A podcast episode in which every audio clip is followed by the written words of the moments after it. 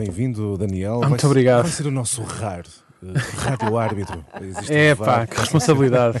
Eh, eh, para eh, analisar bem os lances desta tertúlia Bola Branca, como sempre, como dizias, Sónia, com o Domingos Paciência e o Pedro Azevedo. Bem-vindos a mais Boa uma tarde, tertúlia. Olá, boa tarde. Boa tarde. Boa tarde. Costuma dizer-se o campeonato relançado, apesar de serem ainda seis pontos, mas o Sporting está a perder pontos, ainda há duas jornadas tinha 10, agora seis pontos de avanço sobre o Futebol do Porto, eh, e é sobre isto que, eh, sobre este tema, com este tema que arrancamos a tertulia Bola Branca, domingos, está- estamos perante um Sporting Clube de ansiedade, está a ser traído o Sporting pela inexperiência do plantel, por muita ansiedade, como é que avalias o momento? Sim, é verdade que o Sporting está a passar uma imagem de quebra e alguma ansiedade em jogo. E terminou estes dois jogos, quer no Moreirense e agora no Famalicão, em desespero na procura da vitória. É verdade também que muitos destes jogadores não sabem o que é a pressão de lutar por um título de campeão, mas já mostrou que consegue fazer bons jogos e com resultados positivos, e até esta série de jogos sem perder é a prova disso, de qualidade e e de regularidade.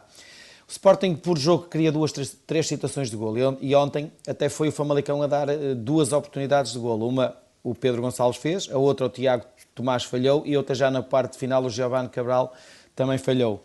Mas há que dar mérito também ao Famalicão. O Famalicão explorou bem as debilidades do Sporting eh, no seu sistema de três centrais. O Sporting bloqueou-se de ideias, na minha opinião, perante a boa organização do Famalicão. E, pronto, e tem mérito o que o Famalicão fez em, em. Agora, também é verdade que isto passa alguma ansiedade, mesmo o próprio uh, Ruben Amorim, uh, às vezes uma imagem de, de descontrole, e isso também pode Frequente, mexer com a equipa. De alguma forma frequente também. Sim, pode mexer com a equipa, e a equipa precisa de confiança e serenidade, porque todos sabemos que valor tem ela. Agora, também é verdade que o Ruben Amorim às vezes ainda, ainda tem comportamentos de, de- de jogador. Eh, Quatro expulsões numa curta carreira é, é muito, na minha opinião. Mas a verdade é esta, Sérgio. O Sporting está a dar vida ao campeonato e o Porto e o Benfica já podem fazer contas, eh, mas continuo a dizer que o Sporting só perde este campeonato se não for competente, depende, depende só de si mesmo. E Pedro Azevedo, eh, tendo a certeza que o Sporting ainda vai jogar com eh, Benfica e Braga, dois jogos, eh, enfim, digamos, são os mais difíceis de- até ao final do campeonato, terá estofo, como se costuma dizer, Pedro, para aguentar toda esta pressão, tendo que o Sporting tem um plantel muito jovem, apesar de alguns jogadores experientes, mas é um plantel muito jovem.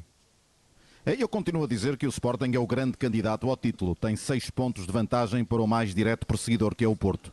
Mas pode aqui dizer-se, Sérgio, que o despacho de pronúncia do Sporting campeão, lido pela grande maioria dos adeptos e analistas há apenas duas semanas, era afinal passível de recurso para os últimos para os últimos oito jogos deste campeonato. Falaste nesses jogos difíceis que o Sporting vai ter, também vai a Faro, também vai a Vila de Conde.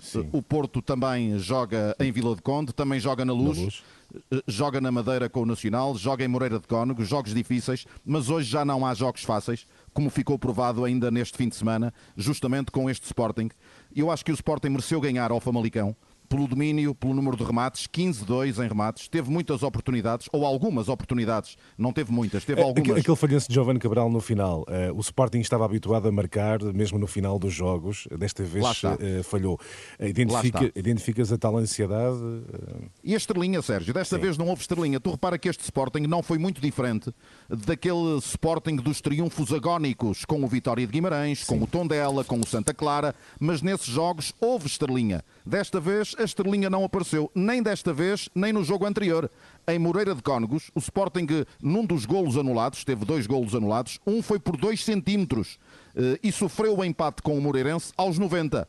Ontem, a chance de Jovan é já nos descontos, é uma oportunidade incrível, mas a estrelinha não esteve com o Sporting nos dois últimos jogos. O Sporting não tem tido essa estrelinha que teve nas semanas anteriores. Daniel Leitão, como é que vês este Sporting sem estrelinha neste momento? Olha, eu, eu, eu continuo a achar alguma piada ao facto das pessoas que dizem que o Sporting é uma equipa inexperiente. Eh, é, é verdade, tem jogadores muito jovens, mas depois também temos, por exemplo, o 11 ontem do Sporting começava com António Adan, que tem 33 anos, Fedal, 31, Coates, 30, Luís Neto, 32, João Mário, Tomori 28, Paulinho 28. Portanto, quer dizer, não, a inexperiência não pode servir para justificar tudo, não é? Claro. Depois, uh, eu acho que o Sport dá-se outra vez assim assombrado pela maldição Brian Ruiz. E ontem vimos Giovanni a, a falhar um gol de baliza aberta e a última vez que isto aconteceu acabou bem para os meus lados, portanto eu espero que a tradição assim se mantenha. Uh, depois, outro facto curioso é que o Sporting começa a vacilar a partir do momento que Ruben Amorim se inscreve no nível 4 do curso de treinadores da Federação Portuguesa de Futebol, portanto o que revela que se calhar Ruben Amorim está a apresentar uh, sobrequalificações para o lugar que ocupa, porque a partir daí a coisa começou a descambar, não é?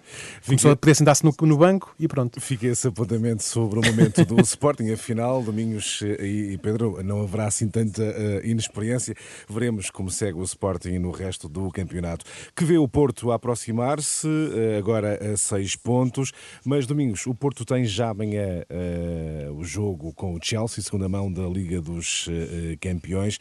Porto vê, começa a aproximar-se do Sporting, mas tem este uh, desafio para a Liga dos Campeões. Deve o Porto, agora que está em desvantagem na Champions, desistir da prova europeia e atacar em definitivo o campeonato? Como é que achas que Sérgio Conceição vai gerir este momento?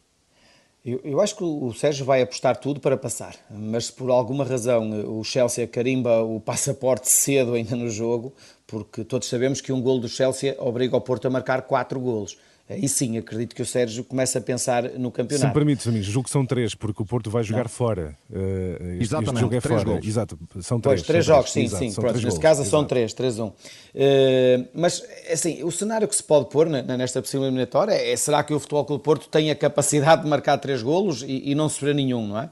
Uh, para passar. este Celsia, este Celsia não conseguir marcar qualquer golo e, e sofrer três uh, também uh, não, é, não, é, não é fácil. E depois é saber até que ponto é que o Porto vai também conseguir levar a eliminatória a prolongamento. Portanto, acho que isto é os cenários que se pode criar neste jogo depois daquele 2-0. Como é que tu acreditas Vamos... que o Porto vai entrar em campo amanhã? Eu acredito que o, que o Sérgio vai fazer, vai fazer o mesmo, a mesma equipa que, que jogou na, no primeiro jogo. Eu acho que o Sérgio não vai, não vai mudar em nada.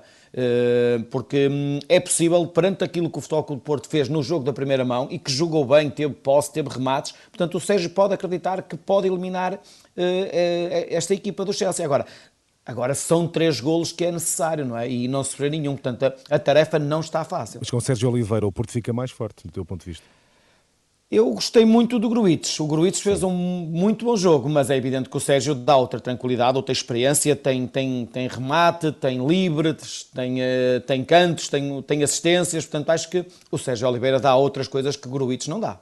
Pedro, uh, como é que uh, acreditas que o Porto vai entrar em campo amanhã? Encarando este jogo diferente como... de há uma semana. Sim, diferente. assim? Na minha então. opinião, diferente. Uh, com Sérgio Oliveira no lugar de Gruites e com Taremi no lugar de Luís Dias. Uh, esses dois jogadores não puderam estar devido a castigo. Sérgio Oliveira, para além de castigado, também estava alucinado.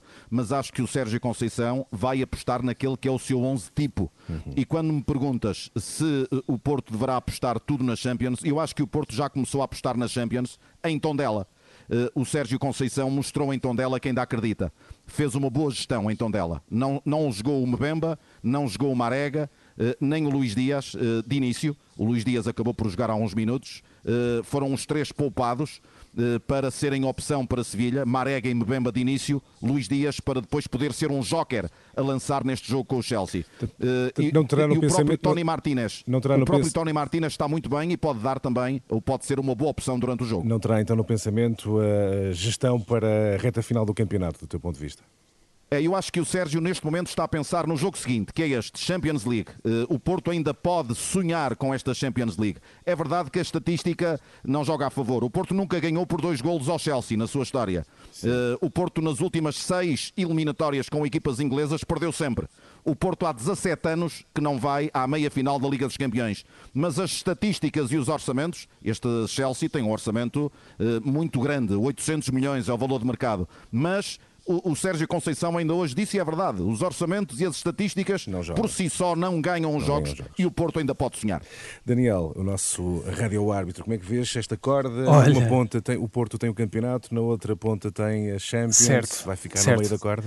Eu, eu, eu, trago aqui uma recomendação tática para o Sérgio Conceição, que era um, que mata os dois coelhos, é uma queixada, com uma queixada dá, dá, dá, para os dois, que é uh, concentrar a equipa, porque o Porto tem revelado alguns problemas no, no ataque, na concretização, certo? Portanto, o Porto concentrava a sua equipa ali ali à entrada da área uh, adversária uh, a ver se pinga um penalti ou um, um livre que assim a probabilidade de marcar era maior, percebes? Ao mesmo tempo eles correm menos, portanto estão mais frescos para o campeonato e o campeonato não dá para resolver, resolver penaltis. Logo, não sei se, se, estás a perceber onde é que eu quero chegar. Veremos se Sérgio Conceição é? Era bom. As, tuas, as, tuas, as tuas dicas. Vamos olhar rapidamente para o Benfica. Estará domingos na melhor fase da temporada, goleada em Passos de Ferreira. Foi de facto um Benfica superlativo ou foi um jogo absolutamente facilitado com a expulsão de, de Eustáquio? Sérgio, acho que o Benfica está, está numa fase de vitória, mas não se pode dizer que está numa fase melhor que uma equipa. E analisando as vitórias e os quatro últimos jogos que dizem que estão melhor, jogou com Boa Vista contra 10 durante 80 minutos, jogou em Braga contra 10 durante 50 minutos, ganhou um 0 ao Marítimo de penalti e sofrer até ao fim. E agora jogou com o Passos Ferreira durante 70 minutos, com mais a um equipa jogador. que mais joga contra isto, 10, é verdade. Isto não permite que se possa dizer que o Benfica cresceu como equipa e neste momento está consolidado. Uh, portanto, eu acho que hum, é um Benfica vitorioso até o momento.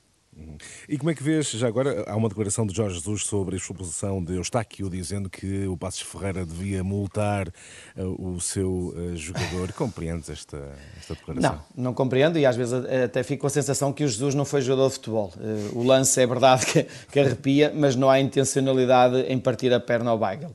E o Eustáquio, infelizmente, sabe o que é ter uma lesão grave e, e ficou de fora durante muito tempo e ele passou por isso recentemente.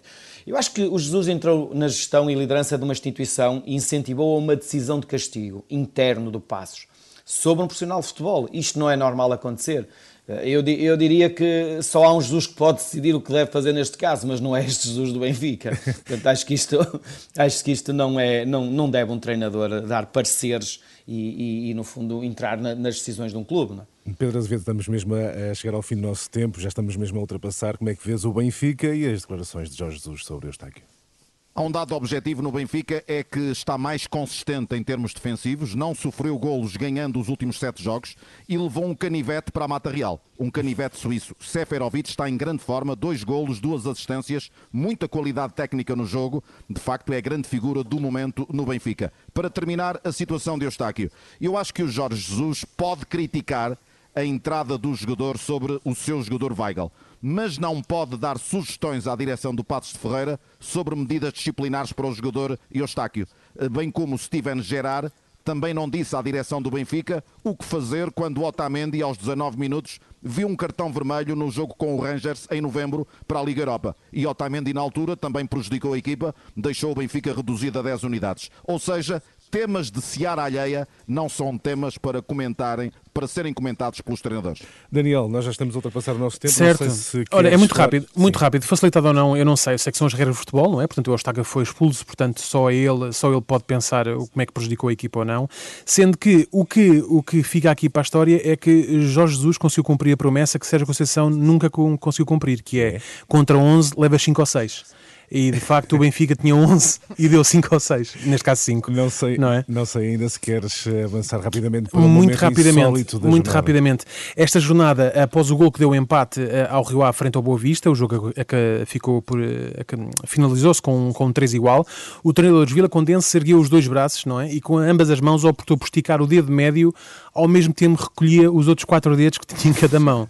Portanto, Miguel Cardoso uh, depois falou sobre o assunto na conferência de imprensa, dizendo que foi apanhado com um gesto menos correto, foi apanhado, não foi ele que fez, ele que foi apanhado, assim é que é, mas que nem o Rio Ave nem o Boa Vista se devem sentir ofendidos, porque foi um gesto sem direcionamento e espontâneo.